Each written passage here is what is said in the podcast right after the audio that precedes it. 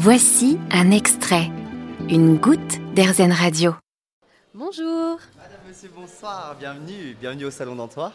Vous êtes là pour les Dining in the Dark? Oui, tout à fait. Superbe. Alors ce soir, vous allez donc passer une soirée avec les yeux bandés où vous dégusterez un menu gastronomique. Vous avez donc choisi deux menus poissons, on est bien d'accord? C'est ça exactement. Dans ce cas, je vous donne ces deux petits jetons bleus que vous mettrez à l'intérieur de vos petites bougies pour qu'on puisse se repérer dans le noir et vous servir en conséquence. Et je vous laisse avec ma collègue qui va vous installer en vous souhaitant une excellente soirée, madame. Merci beaucoup.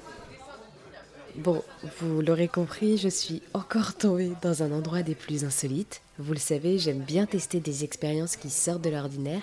Et aujourd'hui, je suis au Salon d'Antoire, à Lyon, et je vais dîner dans le noir avec l'expérience Dining in the Dark. Ah, je crois que ça va commencer. Vous n'aurez absolument aucune information durant toute la soirée euh, sur le menu que vous êtes en train de manger. Donc inutile de me demander, euh, je serai impartial. Vous aurez par contre à la sortie une affiche avec les trois menus de la soirée qui sont détaillés et le chef avec qui vous pourrez du coup parler euh, pour parler de ce que vous avez pensé du menu.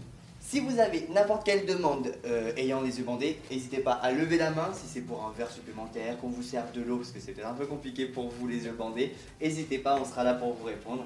Et euh, à vos bandeaux, messieurs, dames, et je vous souhaite une excellente soirée. Et comme vous l'aurez compris, tout le monde dans la salle commence à mettre euh, son bandeau et vous vous doutez que je ne vais pas pouvoir vous parler avec les yeux bandés, donc on se retrouve à la fin du repas. Et du coup, à la fin de l'expérience, je suis avec euh, le chef euh, Pierre Agazzini. Bonjour Pierre. Bonjour.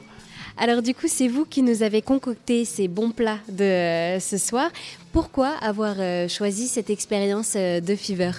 Alors, on a choisi l'expérience de Fever parce qu'on voulait un peu tromper le sens des clients.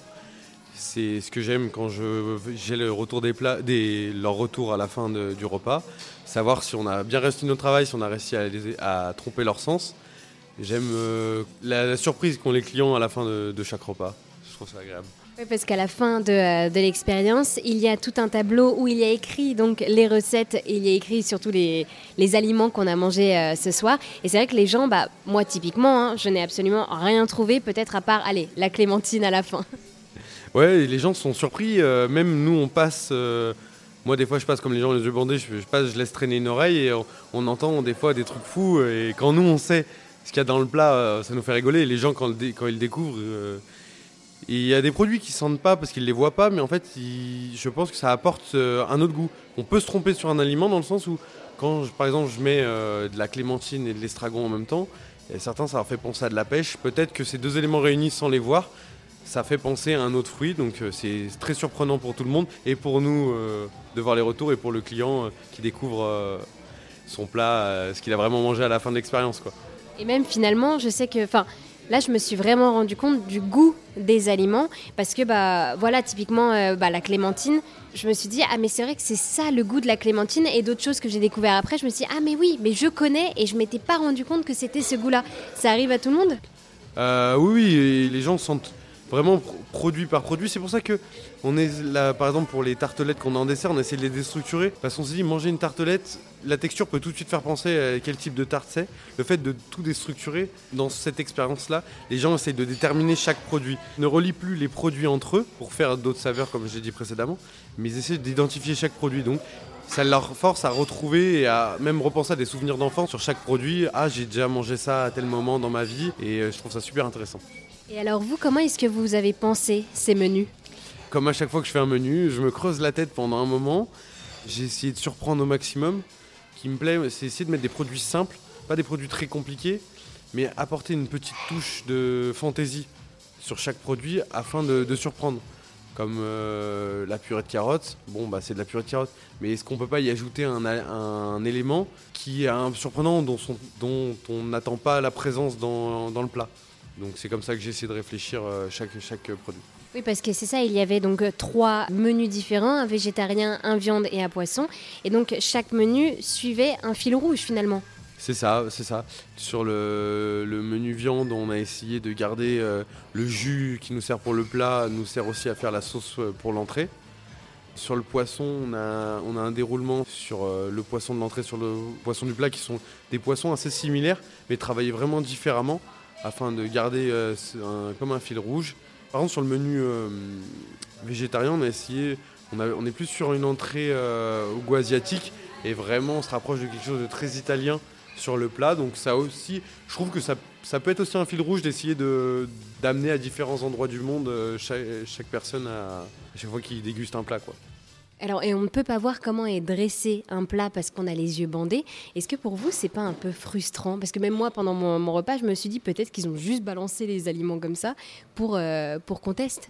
Alors non, justement, ça après c'est une façon de travailler, mais moi je me dis bon déjà c'est un client qui triche, j'aimerais bien qu'il voit une belle assiette. Puis même pour nous, on a, avec mes équipes, on a l'amour du métier qu'on fait, on a envie de bien faire les choses. Donc moi la- l'assiette, il y a- elle est dressée comme si elle sortait du restaurant et que les gens avaient les yeux ouverts. C'est important de garder une. euh, j'ai appris ça euh, avec des chefs avec lesquels j'ai travaillé quand j'étais plus jeune.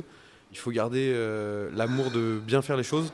Si on se met à se dire oh, bah, les gens ont les yeux bandés, on jette tout dans l'assiette.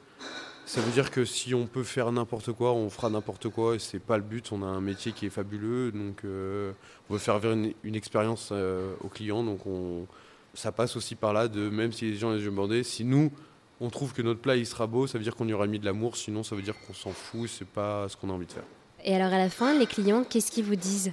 Bah, j'ai des retours euh, sur les plats, des gens qui sentent des choses, qui sentent d'autres produits, qui sentent des produits euh, que je ne connaissais pas. On m'a parlé de kangourou ou d'alligator dans le plat viande. Je ne sais même pas quel goût ça a, donc peut-être, mais je pourrais pas dire. Et non, les clients sont vraiment surpris. euh, Enfin, sur plein de produits, ça attendait à tout autre chose. Quand je dirais tout autre chose, c'est carrément des viandes qui peuvent être prises pour des légumes ou des, des choses comme ça. Donc les clients sont vraiment euh, surpris. Un foie gras qui a été confondu avec de l'aubergine. Enfin, je trouve ça assez extraordinaire. Ça, me- ça les fait rire, ça me fait rire moi. Je trouve ça, je trouve ça super sympa. Qu'est-ce que ça vous apporte à vous, cette expérience euh, de Fever? L'expérience de Fever, elle nous permet aussi de, nous, de notre côté, de faire un peu découvrir le restaurant, parce que c'est des événements qui font venir les gens de plus loin que nous, notre restaurant euh, touche euh, le quartier et les environs proches de Lyon. Ça nous permet de nous challenger aussi, autant en service qu'en cuisine, afin de, proposer une autre expérience qu'on a l'habitude. On propose une expérience plutôt bistronomique d'habitude au Salon d'Antoine. Et là, on essaye plutôt de, plus gastronomique et de travailler différemment, parce que il faut être beaucoup plus précis sur les goûts parce que, on, man- comme on dit, on mange d'abord avec les yeux. Bah là, si on supprime euh, le premier sens, euh, il faut être vraiment parfait sur les, sur les autres euh, sens qui vont être développés après. Au- Autant dans l'ouïe, parce que si le plat est assez craquant, ça, on mange avec tous les, tous les sens en fait. Là, on voit que des fois, euh, les gens sont obligés de toucher avec les mains pour qu'ils puissent manger. Donc, euh, on mange vraiment avec euh, nos cinq sens. Donc, on essaye, euh, comme on nous en supprime un, ça nous challenge à essayer de développer les autres. Eh bien, merci beaucoup, Pierre, pour avoir répondu à mes questions. Bah, merci à vous. J'espère que vous avez passé un super moment parmi nous.